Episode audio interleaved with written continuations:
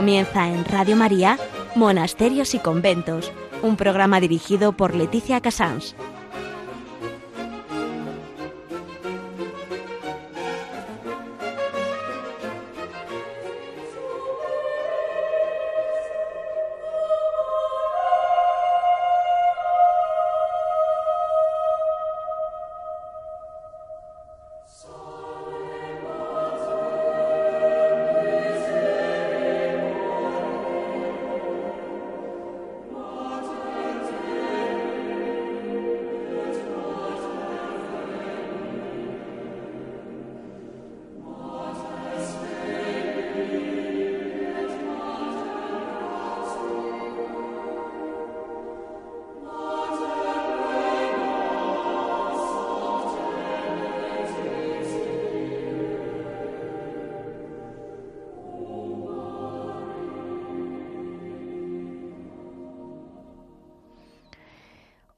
Son las 11, las 10 en Canarias, estamos en Radio María y comenzamos Monasterios y Conventos. El programa de hoy, en contraste con el último que estuve con ustedes, que era realmente la vida recogida de unos monjes, pues vamos a prepararnos para este, este principio de Adviento porque realmente tenemos que mirar hoy, en vez de a un solo monasterio, un poco a todos. En agenda vamos a mencionar esa estrella que no podemos ocultar ni podemos de algún ni, ignorar de ninguna manera, que es la Inmaculada Concepción en esta en esta quincena. Después, eh, noticias, vamos a hablar de ventas de distintos puntos y también de la gran esperanza que es saber de distintas religiosas jóvenes que han entrado en los últimos seis meses, que yo creo que estamos muy saturados de malas noticias, así lo digo. En historia vamos a hablar de la Orden de la Inmaculada Concepción, como no podía ser de otra manera, en esta ocasión del monasterio de Épila, en Aragón, cerca de Zaragoza. Eh, hablaremos con la Madre Esperanza, que ha sido para ella realmente una gran madre mucho tiempo, y lo es, vamos, pero que, ha tenido mucho peso dentro de la orden en todo el norte. En, en Hora de Labora vamos a hablar con Alejandra Salinas, que nos comentará cómo realmente Contemplare va desarrollando ideas nuevas y va actualizándose y actualizando a las monjas con generosidad y con realmente muy buen, muy buen camino. En Piedras Vivas eh, hablaremos con Javier, que yo creo que tiene, aparte de sus conocimientos de la Inmaculada y su base, yo creo que tenía siempre algún tema que tengo colgando siempre con Javier y hoy, eh, empezando esta Navidad, he decidido que le dábamos un poquito más de tiempo a Javier porque era muy interesante la gente que tenía.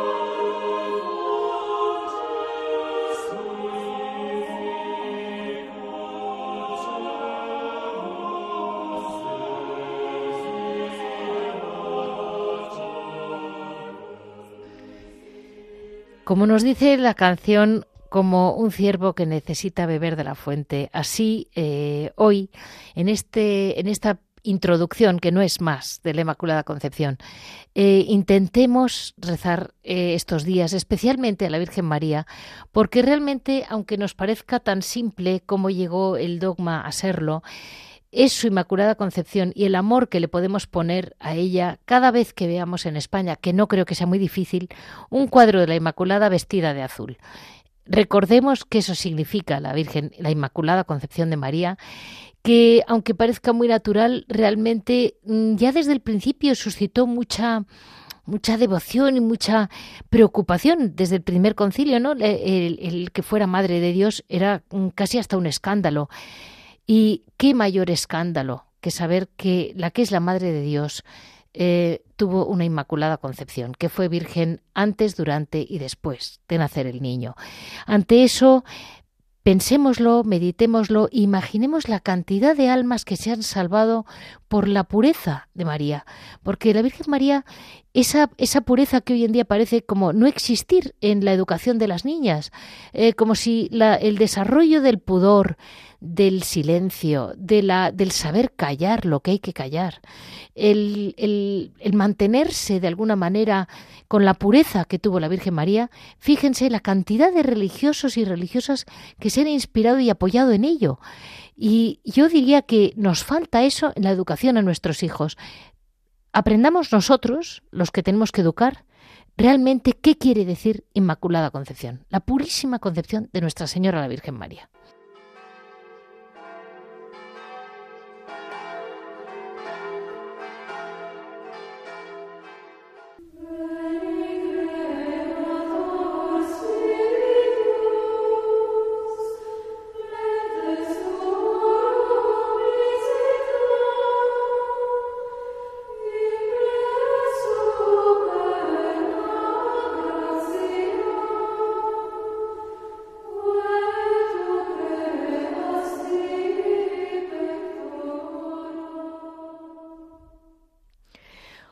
Como noticia les voy a decir que no puedo concentrarme en un solo tema, eh, les digo dos, y no quiero ni mucho menos centrarme en un monasterio. Eh, les recuerdo que mm, es Navidad, todo lo que compremos muy bien, lo podemos comprar muy barato y lleno de conservantes en los supermercados y lo podemos comprar sin conservantes y dando un, un empujón y, dándole vida a los monasterios. Eso se lo agradezco en el alma. Todas las navidades lo tendré que hacer porque, porque se nos ha olvidado que los monasterios tienen tiendas. Además, tendremos después una conversación con, con Contemplare, que es una de las grandes organizaciones que se dedica a esto. Tenemos también de clausura, tenemos en Sevilla estos días, precisamente en este puente de la Inmaculada, es cuando estarán en los alcázares de Sevilla, como es habitual, eh, las cajas de regalo de Navidad, eh, realmente cuando, cuando llegan allí mm, el sello de calidad Hora Labora lo tienen ellas y les prometo que los regalos, además en Andalucía, eh, hacen una selección como muy al gusto del, del, de la gente de Sevilla. No olviden que eh, los Alcázares de Sevilla fue el primer mercadillo que se abrió para esto y realmente sigue siendo excepcional y porque la gente se lo da también, se lo, se lo alimenta, digamos, la gente va. Eh, ellas necesitan de nosotros, eh, ellas necesitan nuestra oración en un día preciso que la Iglesia nos lo pide al año. Intentemos en esta Navidad, en esta campaña de Navidad en que, aunque ahora estamos en Adviento, pero tenemos que prepararla, sí o sí. Y si lo preparamos con ellas, fíjense qué diferencia.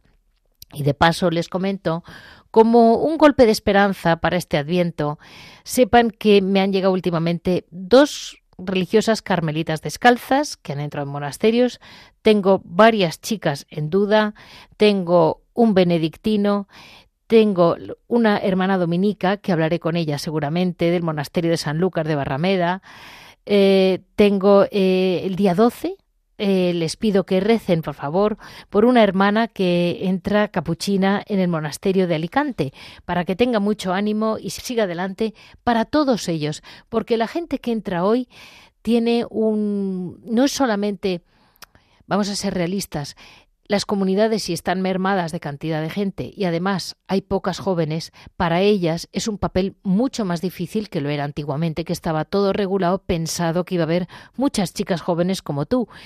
Eh, ya de por sí estás rompiendo con el mundo, ya de por sí estás dejando todo, dejando a tu familia, dejando a tus amigos, muchas de ellas dejando grandes carreras, grandes posibilidades y además eh, entras con unas hermanas que como poco tienen 10 años más que tú. Eh, en un mundo en el que todo cambia tan deprisa, a lo mejor la mitad del monasterio, por no decir casi todas, no saben manejar un móvil y tú llevas con el móvil puesto desde que eres adolescente favorezcamos, recemos por estos, estas distintas hermanas y hermanos que les he dicho que, eh, vamos, estoy hablando de la vuelta del verano, ¿eh? de septiembre, octubre y noviembre, no más. Eh, gente que acaba de entrar en los monasterios y que una ya va a hacer la profesión, otra también. Eh, estamos, digamos, viendo nacer, igual que vimos nacer, vamos a ver nacer a nuestro niño y tenemos que prepararnos. Pidamos porque estas hermanas y hermanos lleguen a ser realmente unos grandes monjes y sigan manteniendo la luz que mm, yo tanto, tanto eh, defiendo de nuestros contemplativos españoles. Muchísimas gracias a todos y vamos a dar paso a la Orden de la Inmaculada Concepción, como no podía ser de otro modo.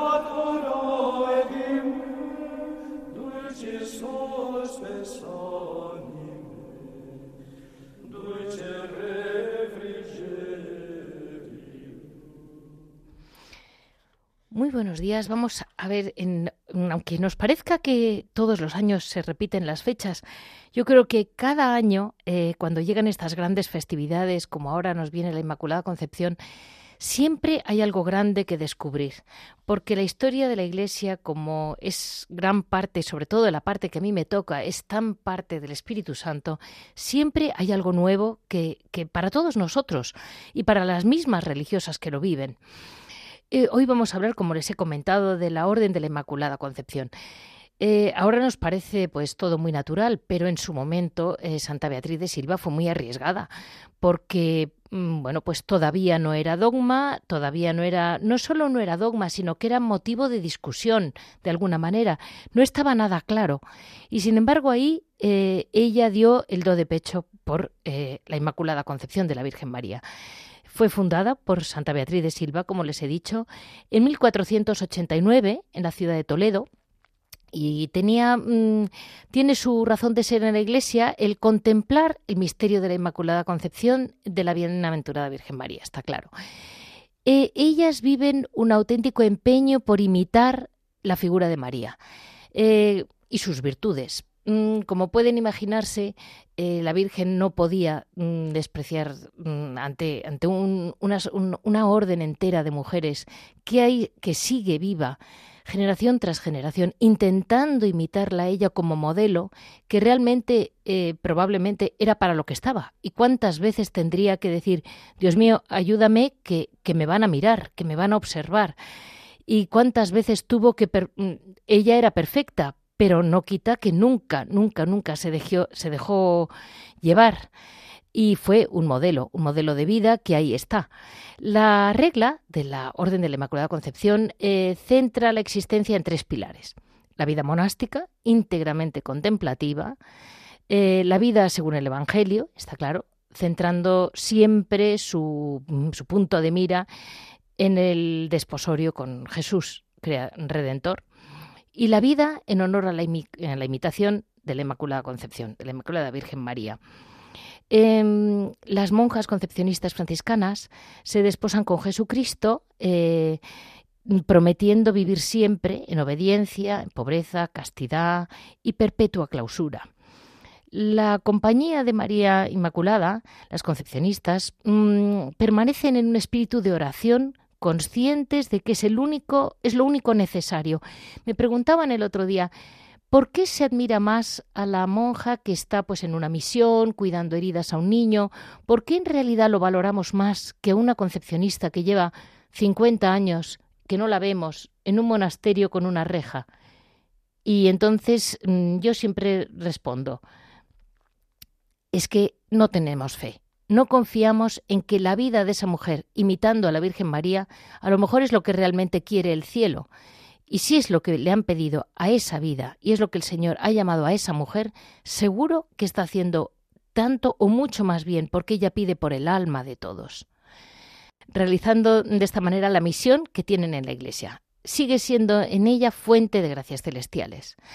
La, hermana concepcionista franciscana vive en su comunidad su castidad consagrada, ayudando a la caridad con la amistad mutua entre ellas, que es impresionante cómo se llevan en general. ¿eh? Es, realmente eh, la confianza sincera y teniendo una prioridad de la vida de oración, la liturgia y, su oración personal, claro. Mm, las hermanas trabajan devotamente, de un, intentando realmente desterrar todo lo que es la ociosidad. Y esto se lo comento porque para ellas hoy en día es difícil, porque muchas hermanas son mayores, no pueden no pueden trabajar como han trabajado de bien. Por ejemplo, hoy vamos a hablar con un gran monasterio de Épila. Es una preciosa de monasterio donde realmente mm, hubo muchísimo trabajo, pero las hermanas ya no tienen la vista para bordar como bordaron. Y dices, ¿y qué hacen? Y digo, pues ellas saben de alguna manera eh, que su tiempo pase en contemplación. Es realmente su, su batalla y, la van logrando.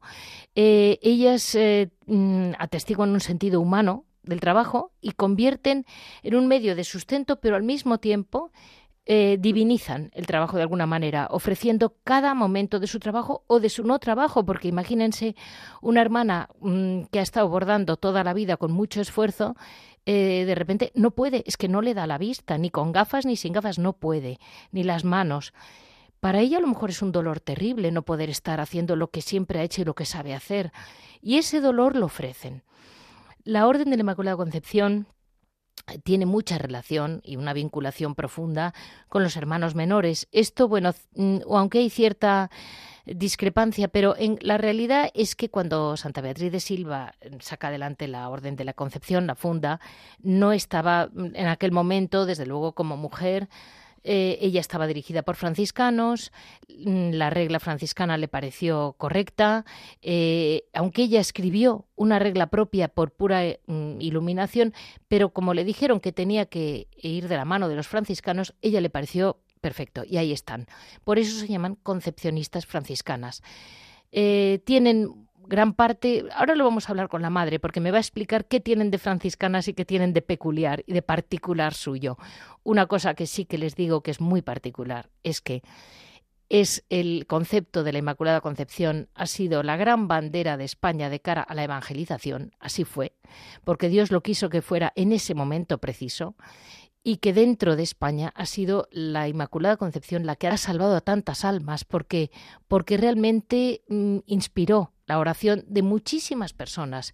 Y tenemos clarísimo que, que las madres hoy en día eh, tienen la, la, sencillez de los franciscanos, pero al mismo tiempo esa imitación a la Virgen María ha dado de frutos que yo conozca, que yo conozca, no digo que sean santas, mm, digo místicas, tres, así, como, como quien cuenta una broma, tres eh, eh, que realmente tanto mm, la, Madre María Jesús de Ágreda como la Madre Ángeles Orazu como Sor Patrocinio son tres personas a quien Dios mm, expresamente ha querido dar una serie de dones, eh, vamos a decir, sobrenaturales, por llamarlo así, yo creo que es un poco en apoyo y en defensa de la orden completa, de todo lo que es la orden de la Inmaculada Concepción.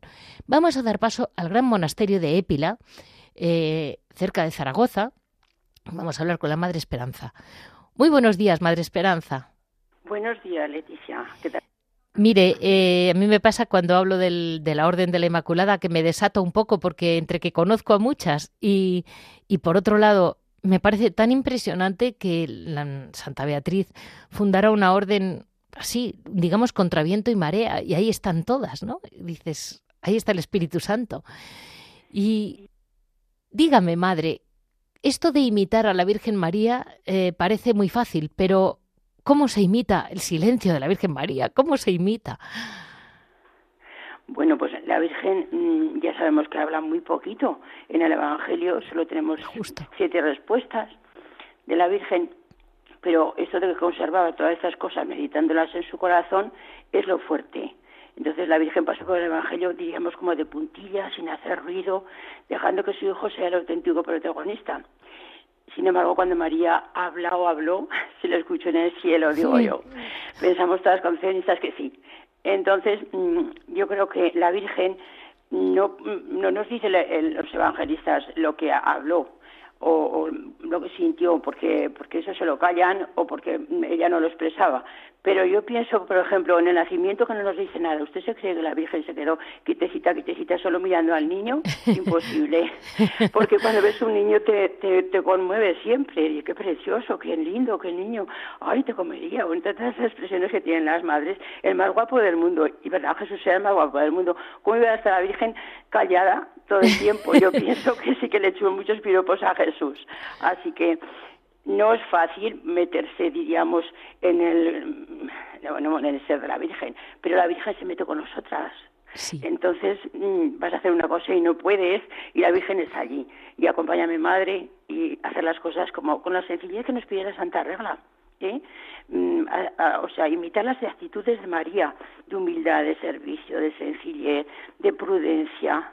Todo esto lo tienes que ir madurando porque cuando entras pues no ni conoces muchas veces ni ni sabes por dónde ir aunque la vocación en fin te, te, ayuda el Señor siempre te mantiene. Pero ya una vez que, que estás metida en María y María en ti es fácil. Somos así. Yo no digo que seamos como la Virgen ni parecida ni sombra ¿eh? pero queremos serlo entonces mm, es una cosa tan tan suave que ni lo notas ¿eh? y, a la Virgen. lo digo de verdad. Mire, madre, yo aquí en, en Radio María, que no soy nadie, me impresiona cómo hay veces que llegas pues con la cabeza en otro problema o en lo que sea, ¿no? Y, y la Virgen te, te moldea el programa, te moldea las palabras, te sabe decir lo que lo que debes de decir de alguna manera. Yo aquí confío en la Virgen María continuamente y veo que la radio entera y, digo, esta es la radio de la Virgen, así la llaman. Y con razón, porque cuando ella quiere que se diga una cosa, se dice. Sí, es así. Yo digo que María contemplaba todos estos hechos y situaciones de, de, la vida de Jesús en el gozo, en el dolor, sobre todo en el dolor. Cuánto sufre María y no nos dice nada no dice el sufrimiento, pero imagínense cuando Simeón le dice que, una espada atravesará el corazón y se lo atraviesa de punta a punta. Y, en, la pasión del Señor, en el encuentro que tuvo que tener con el Hijo, ¿qué fue aquello tan tremendo? ¿eh? Y María seguía, llegó hasta el Calvario. ¿eh? Entonces, todas estas actitudes de la Virgen ante el gozo, ante el sufrimiento, ante el dolor, las vas asimilando y te van no sé, te van pacificando, te van acercando mucho a ella y ves la vida desde ese prisma de María. Eh, yo, vamos, así lo vivo dentro de mi pobreza, de mi sencillez, pero creo que todas tenemos esa compañía siempre muy cierta, muy certera de la Virgen, al ladito, al ladito, siempre con ella y tratando de imitarla. Madre, eh, ella, en esa frase que ha dicho, guardaba estas cosas en su corazón, tiene un silencio firme. Cuando digo firme, digo que toda esa pasión que ella vivió callada detrás es un respaldo al Señor, respaldo a su palabra, respaldo a la voluntad de Dios, sin decir ni mosca. Y de alguna manera, ante un mundo hostil contra ella, ante un mundo que, que mm, eh, esa capacidad de silencio que ella tiene, debe ser difícil para ustedes porque ella estaba en el mundo y al mismo tiempo viendo cómo se maltrataba a su hijo y ella cayó. Sí, la Virgen callaba. Nosotras no es que ni punto comparación con los dolores que pudo tener la Virgen, pero a lo mejor pues el mundo está un poco ahora, qué sé yo, muy distanciado y tal, pero con nosotras francamente no se meten. Lo que te duele ya no te duele el que te pudieran decir algo. A mí francamente no me han llegado a insultar ni nada de esto, pero mm, lo que te duele es cómo está la sociedad, como tantos problemas que tiene la gente, porque muchas veces les falta fe y no están cara a Dios. Entonces es coger todo esto, metértelo en el corazón y llevárselo al Señor con la Virgen. ¿eh? Y madre, una pregunta que le hago sobre la regla. Ustedes tienen la sencillez franciscana, que es parte de la regla, o la regla de San Francisco, pero digamos muy aumentada por la imitación a María. Yo hay veces que no sé si la sencillez de las, de las concepcionistas es por la, por la imitación a María o por, por su regla franciscana. Pues yo creo que por la imitación a María, porque la regla franciscana pone ese matiz mm, estupendo que es la pobreza, porque, pues fíjese, el voto de pobreza, por ejemplo, nosotros hacemos, nos decimos eh, castidad, pobreza, sin propio. Nos hemos cogido el sin propio de los franciscanos, ¿eh? Bien. Que lo, expresa estupendamente. Pero mm, somos franciscanas en, en, espíritu, en alegría, en gozo, en sencillez, si quiere. Pero luego está, eh, bueno, lo incomparable que es la Virgen, entonces mm, es distinto completamente. Aunque los hermanos franciscanos son los que mantuvieron bien siempre eh, la, certeza de, que María era inmaculada. antes, en y después del parto. Vale. Pero nosotras, bueno, pues mm, la Santa Madre puso este matiz estupendo, inigualable, que, que, que nos da pues esta sencillez, esta cercanía a los hermanos, porque estamos con ella. Ella es la que nos acompaña y la que nos hace ser así. Y siempre que te encuentras con hermanas, aunque no sean de tu federación, de acá de allá, siempre encuentras lo mismo, esa acogida, esa sencillez, hablamos como si nos conocíamos de siempre, es un toque especial que da la Virgen a, a las concesionistas. Y un último, bueno, usted como priora del monasterio de Epi, la madre, el monasterio de la Concepción, eh, cuénteme, mm, es, es, un monasterio con una larga historia, ¿verdad? Es precioso, ¿eh? Fue fundado en el 1621 por los condes de Aranda. Sí. Y una cosa muy peculiar, porque nos fundaron las monjas clarisas de Zaragoza. Ah, vale. Del monasterio de Jerusalén. Vinieron cuatro monjas muy celestas, claro, eran dos hermanas, la madre abadesa, la vicaria, la tornera y la maestra de novicias. Y luego vinieron a reforzar otras cuatro monjas de, de Caballero de Gracia, de Madrid, concepcionistas. Pero las clarisas se hicieron concepcionistas aquí. Estuvieron un tiempo mmm, observando, diríamos, entran metiéndose en nuestra santa regla y luego profesaron como, como concepcionistas. Así que y, y, cuatro, eh, entonces vinieron ocho hermanas y cuatro novicias. El día de la, de la fundación estaba ese grupito. Y luego, pues desde entonces ha salido la vida hasta aquí, desde 1621. Ahora quedamos ya pocas hermanas, pero hemos llegado a ser 26, cuando yo entré en la 24, pero han ido falleciendo y quedamos cinco hermanas. Y, mmm, madre, hay una cosa que a mí me ha llamado la atención hablando con usted. Para empezar, usted se llama Madre Esperanza, con lo cual el nombre siempre marca. Y eh, ustedes siempre mantienen esa confianza en el Señor. Denos un halo de esperanza y de confianza para este adviento, porque creo que ahora lo que necesitamos es ver en personas como ustedes que siguiendo el camino de la Virgen María, la confianza y la esperanza no caen. Bueno, mm, yo pienso que es la fe la que nos mantiene y la fe y la esperanza van de la mano. Entonces entramos en este camino de, de de preparación de la venida del Señor. No podemos titubear ante las adversidades. Es el Señor lo que nos va marcando la, la vida, el camino, lo mismo en el Adviento que en Cuaresma, que en tiempo ordinario, estamos en la mano de Jesús y de María no, no hay que tener miedo, como nos decía San Juan Pablo II, no tengáis miedo, pues no tenemos miedo, puedes tener dificultades y verlas con más o menos optimismo, pero miedo no. Y San Pablo también nos lo dice, que o sea, de la angustia, de tal, nada, hay que seguir adelante. Así que no, pensamos que el Adviento es una preparación estupenda de la mano de María siempre. Ella está esperando, nosotras también, que nazca el niño y van a nacer muchas cosas nuevas en nuestros corazones y en el corazón de todos los hermanos que buscan con, con esperanza, con cariño, con, yo qué sé, hay tantas ansiedades en el alma de la, del, del hombre, ¿eh? Que Jesús viniendo nos las va a, bueno, nos las va a afianzar y va a dejar nuestros corazones nuevos, si nos dejamos moldear, si nos dejamos. Pues muchísimas gracias, madre, en este primer en esta primera semana de Adviento con toda la ilusión y la esperanza de saber sobre todo que están ustedes ahí. ¿Para qué le voy a mentir? Con una gran esperanza y a ver si nosotros sabemos, a través de sus libros de oración y de sus vidas, llegamos a alguna parte. Muchas gracias, Madre Esperanza. Ha sido un placer tener esta conversación con Leticia y con todos los oyentes dentro de mi pobreza, pues ahí va mi mensaje para todos, que vivamos el Adviento con mucha esperanza, con mucho cariño y una feliz Navidad. Adiós a todos.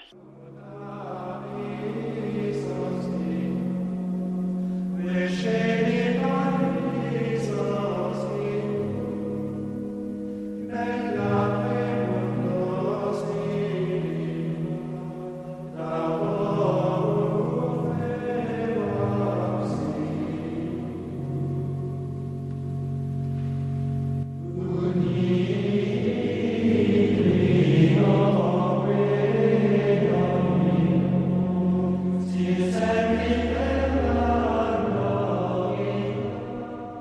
Hoy, como noticia, como ya saben que siempre en Adviento no quiero hablar con el obrador particular de ningún monasterio porque realmente muchos monasterios mm, necesitan ayuda. España es grande, cada uno tiene cerca algún monasterio que ayudar, pero es verdad que hay mucha gente que no se puede mover o no tiene tiempo o no puede por algún motivo ir a un monasterio y se han creado grandes organizaciones. Eh, la verdad, eh, yo admiro mucho tanto a Contemplare como la Fundación de Clausura, como Dulces Monásticas, Torno Online, o sea, es decir, hay realmente varias, pero eh, yo diría que primero son las que tengo más próximas, ¿no? quizás, y de alguna manera Contemplare como de clausura, hoy vamos a hablar con Contemplare, es un grupo de mujeres seglares eh, las iniciadoras que realmente sacan adelante, además de la venta, son novedosas y están son gente que vive muy en la calle, vamos a llamarlo así. Son gente que está palpando un poco el termómetro de lo que la gente quiere, con lo cual hacen un paso muy importante, que es transmitir a las monjas lo que, lo que la gente quiere y de alguna manera que ellas mismas pueden seguir haciendo sus productos tradicionales que a la gente también le hace ilusión tener, pero de alguna manera saben también transmitirle a la gente lo que a las monjas lo que la gente quiere y las monjas las escuchan y ha sido la verdad un está siendo un gran éxito. Hoy hablamos con Alejandra Salina, que es, que es la persona que realmente está llevándolo a pulso. Y gracias por su tiempo para las monjas. Eh, yo no lo digo por mí, por las monjas. Muy buenos días, Alejandra. Hola, buenos días. Muchísimas gracias por, por esta llamada. No, no, es que realmente mm, vamos a ver un poco, porque yo siempre pienso, vosotras conocéis muy bien lo que a la gente le hace ilusión. Tenéis abierto venta en Madrid, ¿verdad? Sí, sí, nosotros, mm, nuestro proyecto nació un poco de la, de la, de la voluntad de ayudar a los monasterios. Y entonces, en nuestra escucha de lo que necesitaban, comprendimos que ellos en su cadencia de hora es labora elaboran una serie de productos y esos productos son los que tienen que pagar, la venta de esos productos tiene que poder pagar sus facturas, ¿no? Y sus facturas, como sabemos, son, son importantes porque tienen que pagar la seguridad social y ahora tienen que pagar eh, pues la, la, electricidad que tanto nos pesa a todos, pero en los monasterios las facturas son mucho más importantes. Entonces, tiene que ser posible que con lo que producen tiene que ser posible que con lo que producen eh, puedan vender esos productos y con eso eh, pagar esas facturas. Entonces nosotros buscamos formas de canalizar esas ventas y también buscamos formas de eh, formar y de dar ideas nuevas para, para que la venta no esté demasiado concentrada en Navidad. Entonces, ¿qué canales de venta hemos, hemos desarrollado? Pues el primero, más importante, es el de la relación con las empresas. Entonces, las empresas se encargan sus fiestas de Navidad, hacen eh, regalos institucionales para sus reuniones, eh, hacen canastillas de nacimientos que, regalas, que regalamos, o sea, las empresas lo regalan a sus empleados, a clientes. Bueno, buscamos todas aquellas fórmulas que permitan sacar adelante estas ventas de productos.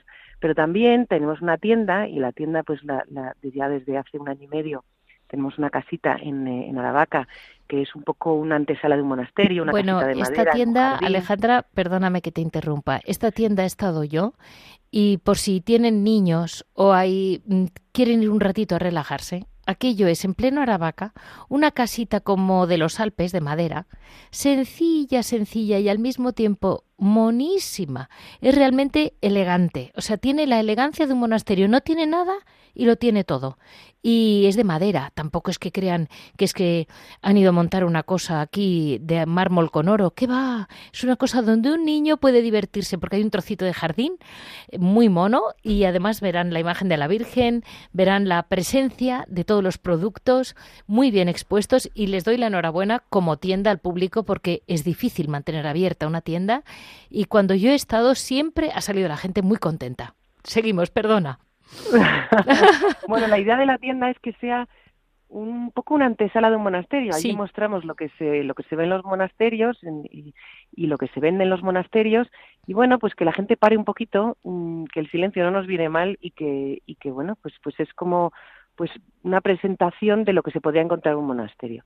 y desde allí también pues trabajamos en nuestra oficina, y tenemos una oficina allí y desde allí pues trabajamos con las empresas y tal.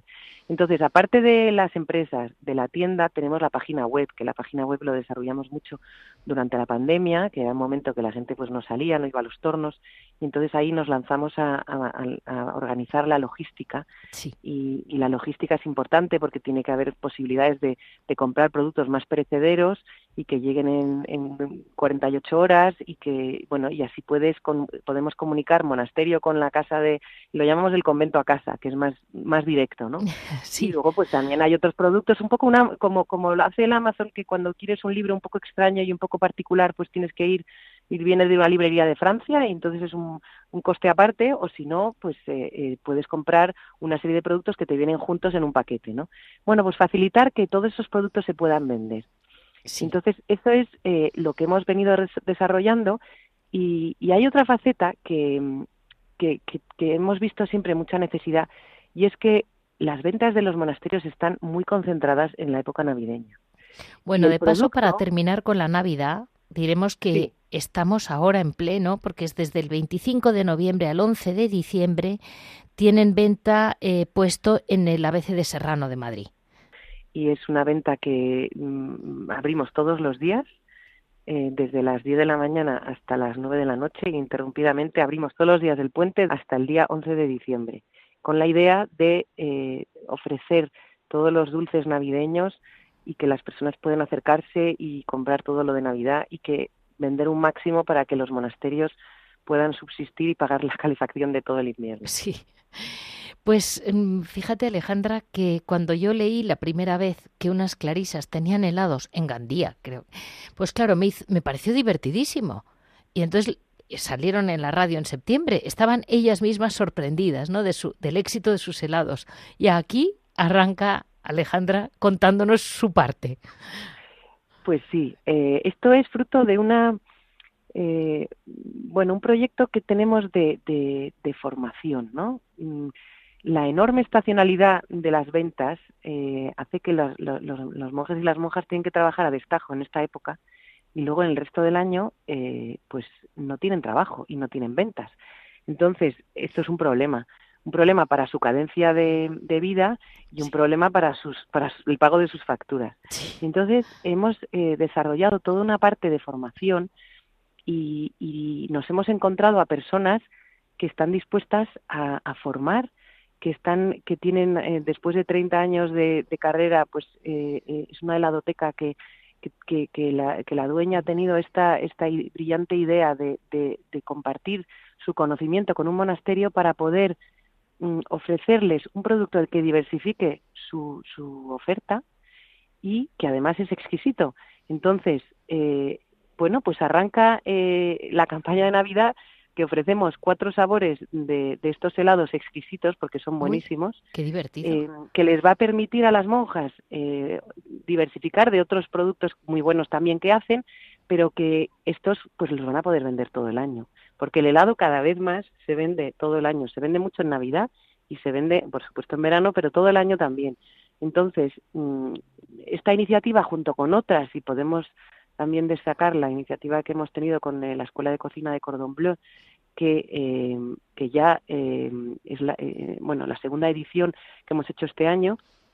Entonces dedican un curso a formar según las necesidades de, de, los monasterios y pensando muy bien, incluso hasta el último detalle que es en el packaging, ver cómo ayudarles a desarrollar un producto nuevo con recetas más, eh, más adaptadas a, a, los, a, lo que se toma hoy, ¿no? Recetas pues depuradas de, de, de, de todo lo, las, bueno, de todo, de todos los dulces y todas las, todos los ingredientes como más arcaicos, ¿no? Entonces, lo bueno, o sea, lo bueno sería que se pudiera combinar tenerlos de toda la vida, porque es verdad que el dulce de toda la vida con la receta ancestral es, un patrimonio que hay que guardar y que la gente busca, pero también si se combina con un dulce o con un salado, un producto eh, que sea más actual, pues eso hará que, se, que pueda tener ventas todo el año y, y reduciremos la estacionalidad y conseguiremos que los monasterios puedan subsistir. Y yo les digo a nuestros oyentes que viendo la página mm, que tienen contemplar, ¿eh? Eh, para que vean los sabores, es el de turrón de almendra marcona, que ya saben que es la más exquisita, mandarina alcaba, chocolate con trocitos de chocolate, es decir, con topping o dentro, y biscoto tierno de Pandoro. Con esto les comento que nos puede servir muy bien de postre para la cena de Nochebuena porque normalmente en Madrid se toma carne y la gente no está acostumbrada a la cena de Nochebuena y no te apetece después una tarta. Pero claro, es verdad que un helado entra. Eso es. Y si luego te tomas un polvorón, pues mira, así tienes las recetas de ayer y las de hoy. pues, pues ahí estamos. Muchísimas gracias Alejandra por todo vuestra labor con ellas, sin ellas, sigue adelante. Hay una parte de la página en que se pueden pedir oraciones. Es decir, ellas saben mantener muy bien ese pie intermedio entre, entre el mundo y la reja, por ponerle un nombre, entre el, y tienen muchísimas amigas dentro del claustro, porque es así. sí, se trata de se trata de preservar y proteger y, para eso hay que contarles qué es lo que lo que necesita el mundo porque porque es perfectamente compatible. Entonces, eso nosotros queremos hacer ese puente y eso es lo que lo que hacemos y lo que disfrutamos enormemente. Muchísimas gracias Alejandra eh, por estar ahí todas vosotras, por pasar eh, vuestra Navidad en vez de pensando en otra cosa, mm, vendiendo y preocupándoos por los monasterios y como todos los que colaboramos con los conventos, a ver si entre todos sacamos, les, les ayudamos a hacer mejor la vida para la que Dios les llamó. Muchas gracias Alejandra. Muchísimas gracias.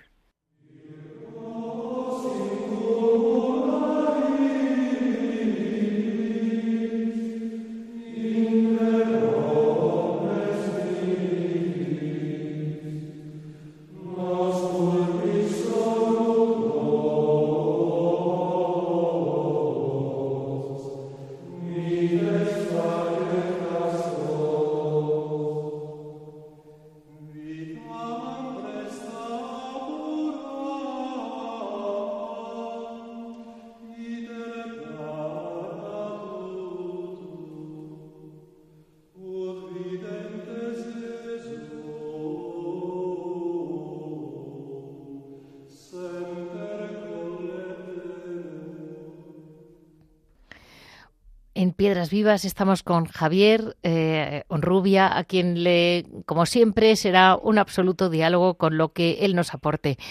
Muy buenos días, Javier. Buenos días, Leticia, y perdón por mi voz, pero la gripe hace estragos este año.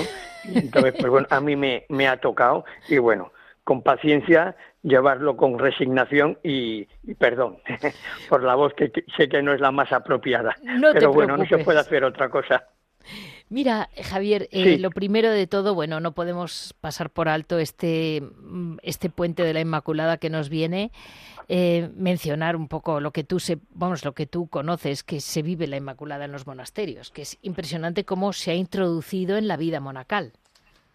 Bueno, yo creo que, que después de, de mucha hojarasca, eh, se, están, se están limpiando muchas cosas y aparecen las viejas devociones las viejas tradiciones de siempre que por acumulación habían ido hundiéndose, pero que ahora vuelven a ocupar su protagonismo. Y una de ellas es la Inmaculada, ¿no? O sea, yo creo que hay cosas que no se recuperan, sino que se tienen ahí un poco olvidadas, como, como nos pasa en nuestras casas, ¿no? Que hay muchas veces que tenemos una cosa encima de la otra y un día limpiando la encontramos y decimos, anda, si está esto aquí, yo no me acordaba. Entonces, esta devoción que es tan importantísima y tan española, ¿por qué no decirlo? Lo de la Inmaculada, pues resulta que, bueno, los monasterios se celebra como siempre por todo lo alto por esa tremenda devoción que hay, que hay a María, ¿no? Entonces, pues en todos los monasterios, en todas las órdenes, se celebra de una manera muy especial, con mucho amor y, y, con mucho cariño, ¿no? O sea, es una fiesta muy, muy, muy bonita y que se prepara ya con bastante días de antelación, ¿no? No se deja nada de improvisación y la verdad es que merece, merece la pena, si se puede estar en una hospedería monástica en estas fechas, ver cómo, cómo, lo viven las comunidades monásticas. Eh, la verdad es que es, es, muy impresionante porque tampoco es tan antigua, es una, es una devoción que yo creo que empieza poco a poco eh, cuajando y, bueno, hemos estado hablando con madres concepcionistas, pero no solo ellas, es impresionante cómo eh, lo vieron claro, que, la Inmaculada Concepción tenía una importancia enorme y claro, para ser madre de Dios es lógico, tenía que ser una concepción inmaculada, pero de, ahí a que fuera un dogma pasó mucho tiempo, ¿verdad? Sí, la verdad es que en los tiempos de la Iglesia son muy distintos a los tiempos del mundo, ¿no? Entonces, pues bueno, tuvo que asentarse mucho, tuvo que haber gente que literalmente se partiese la cara por, por, por, este dogma y que se reconociese como tal y que se hiciese oficial, ¿no? Entonces, eh, España, como en tantas otras ocasiones, con sus santos y sus santas, pues siempre estuvieron luchando por, por esta idea, ¿no? Que con el tiempo fue un dogma, ¿no? Pero que repito, estas cosas que nosotros leemos en los manuales de historia de la Iglesia o de la teología y decimos, ah, pues este dogma fue en tal año, fue no sé qué, pero claro, tiene que haber gente que por una intuición del Espíritu Santo, pues sea capaz de verbalizar esta idea, de hacer la realidad y de decir la Madre de Dios tenía que ser Virgen Inmaculada. Entonces, pues bueno, esto tiene que reconocerse. Y sí, la, la verdad es que es un logro muy importante y es un tema de meditación también muy interesante, ¿no? De mucha profundidad y de un calado muy, muy grande, porque muchas veces no nos paramos a pensar en, estas ideas, en estos dogmas, ¿no? Y nos parece una cosa como lo más normal, como una frase hecha, pero yo creo que tiene muchísimo contenido. A mí cuando llegan estas grandes y señaladas fechas, lo que me gusta es siempre el día anterior prepararme para vivirla y procurar leer un poquito, enterarme de dónde viene de dónde viene este dogma, quién lo formula, cómo se hace, para vivirlo con mayor intensidad. Porque muchas veces, y yo lo digo muy a menudo, los árboles no nos dejan ver el bosque y decimos la Inmaculada. Y como tantas otras fechas, pues para, mucha gente es un puente más, ¿no? unos días más de vacaciones, tenemos la Constitución y tenemos la Inmaculada, ay, qué bien, pues tres o cuatro días de vacaciones.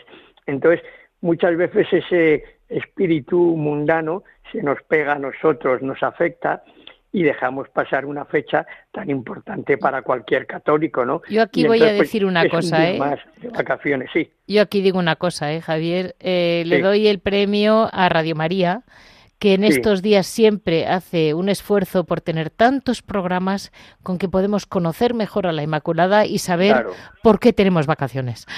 Claro. y ahora voy a decir una cosa tuya que tienes tú en el bolsillo guardada a la hermana Belén, Carmelita Descalza, y, llevamos ya varias, varios programas que nunca encontramos el hueco. Y no quiero que nos pasemos de este adviento sin hablar de la hermana Belén, porque, porque creo que merece la pena para nuestros oyentes. Es un caso que merece la pena por, la, por lo que vibra la actualidad. Sí, eh, sigue habiendo ejemplos luminosos de llamadas del Señor, de vocaciones eh, que son difíciles de entender. Cualquier, cualquier vocación se hace muy difícil de entender, tú lo sabes muy bien, ¿no? Cuando una hija te dice, yo me voy al monasterio, yo quiero ser carmelita descalza, pues ese, esa doble sensación humana, en primer lugar, de desgarro, decir, ay Dios mío, que no voy a ver a mi niña, que mi niña se me va al monasterio, que la puedo ver dos o tres veces al año. Y la sensación es a decir, gracias Señor, porque me pides una hija, te la llevas contigo, te la llevas al monasterio, ¿no? Entonces, Dios sigue llamando. Y un ejemplo muy importante es la hermana Belén, una carmelita descalza, que, bueno, ella nació Belén, Perio Osborne, de Cádiz, una, una gaditana jovencita, nace en el año 84, o sea, en 1984, o sea, que es totalmente, totalmente reciente. Entonces, Belén, pues una chica que estudia, una chica que tiene sus amigos, sus amigas, que entra, que sale, a los 21 años sorprende a sus padres diciendo que quiere ser carmelita descalza. Entonces ella se va al, convento de San Calisto en Hornachuelos, en Córdoba, y entra Carmelita. Entonces allí cambia de nombre y pasa a ser la hermana Belén de la Cruz. En el año, en el año 2006 eh, tomó el hábito y luego, pues bueno, la profesión temporal, la, la profesión solemne en el año 2010 y en el año 2015 fue nombrada maestra de novicias. Y bueno, eh, algo ve la comunidad en ella que la, que la eligen por unanimidad madre superiora, es decir, la que está la que sustituye a la madre priora cuando la madre priora no puede estar por cualquier circunstancia, ¿no? Entonces, pues bueno, como todas estas vidas, como decía antes, luminosas, de llamada del Señor y de respuesta generosa, de entrega, de decir, sí Señor, aquí estoy, pues bueno, en junio de 2017, en una, en una revisión médica, pues se le diagnosticó un tumor en el ovario. Entonces, pues bueno, eh, tuvo que dejar la clausura, ser, ser ingresada y pocos meses después, el 5 de abril del 2018, la hermana Belén muere. Tiene 33 años. Entonces, esos pocos años que pasa en el, en el Carmelo dejan tanta huella, no solamente en la familia, no solamente en la comunidad, sino en la gente que había tenido la oportunidad de tratarla, pues ya sabes tú, cuando se va a lo mejor a visitar a las carmelitas, que por una circunstancia especial sale toda la comunidad, ¿no? Y entonces, pues hay gente que se fija en esa jovencita sonriente, con esa carita que tenía, con sus gafas, y entonces llama la atención y se quedan con la imagen de, esa hermana, ¿no? Y preguntan, ¿y esa hermana quién es? La hermana Belén, ah, la hermana Belén, ¿no?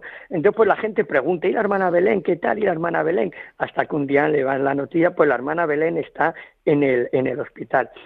Eh, la hermana Belén, eh, cuando está, antes de, de entrar en el, en el monasterio, y en el propio monasterio se aficiona mucho a leer al hermano Rafael, a San Rafael Arnaiz Barón, ¿no? Y entonces eh, ella lee sobre todo el librito de pensamientos que se llama Saber Esperar, que es una antología de pensamientos, y entonces ella lee al hermano Rafael y cuando está en el, en el hospital, cuando está muriéndose, sigue leyendo al hermano Rafael, ¿no? Entonces, a mí me gusta pensar que tuvo una preparación extraordinaria para ese encuentro definitivo con el Padre, cuando muere tan joven a los 33 años, y entonces que la lleva de la mano el hermano Rafael a ese encuentro con el Padre, ¿no? Entonces, el, la, hermana Belén se convierte en una, en una persona que está haciendo muchísimo, muchísimo bien, no solamente a las personas que le conocieron personalmente, a ella, ¿no? Sino que los, los padres recientemente han editado un libro que ya va por la tercera edición, que se llama Belén Carmelita Descalza, nuestra hija. Es un libro que yo recomendaría muy especialmente para estas, para estas Navidades, ¿no? Porque hay una, hay una alegría en estas, en estas fechas que nos dejamos llevar del encuentro entre las familias, comidas, cenas, ¿no? Que es una, es una alegría muy sana. Pero a mí me gusta también recordar esa alegría espiritual, ¿no? Y yo creo que la alegría espiritual, el dar gracias a Dios por la existencia de vocaciones como, como la hermana Belén, ¿no? Pues ya estamos eh, más o menos con, con, el concepto de este libro eh, que mencionaremos. Una vida, excelente y, y, muy útil. Y pues aquí nos quedamos, Javier. Muchísimas gracias. A ti, como siempre. Nos, como siempre nos has aportado una, un, como tú has dicho muy bien, una vida luminosa realmente. Sí, sí, totalmente. Así cerramos este programa de hoy con de lunes 28 eh, de noviembre. Ya saben todos ustedes que acabamos de empezar el Adviento, que en Radio María celebramos con mucha emoción el Adviento, porque realmente son estos momentos de espera que no hay que despreciar, porque esta esperanza que acaba en la Navidad es la que realmente luego hace que la Navidad sea una emoción, si no eh, pasa volando.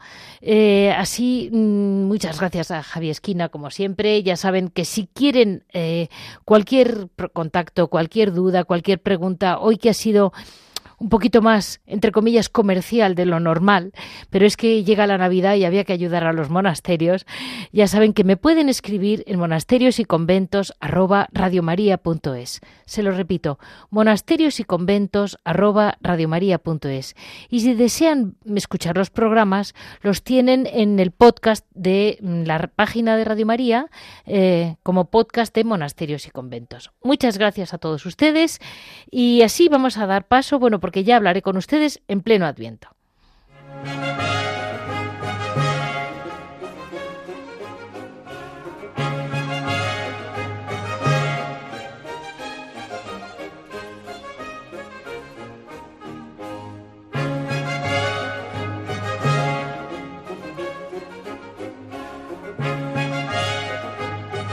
Han escuchado Monasterios y Conventos, un programa dirigido por Leticia Casans.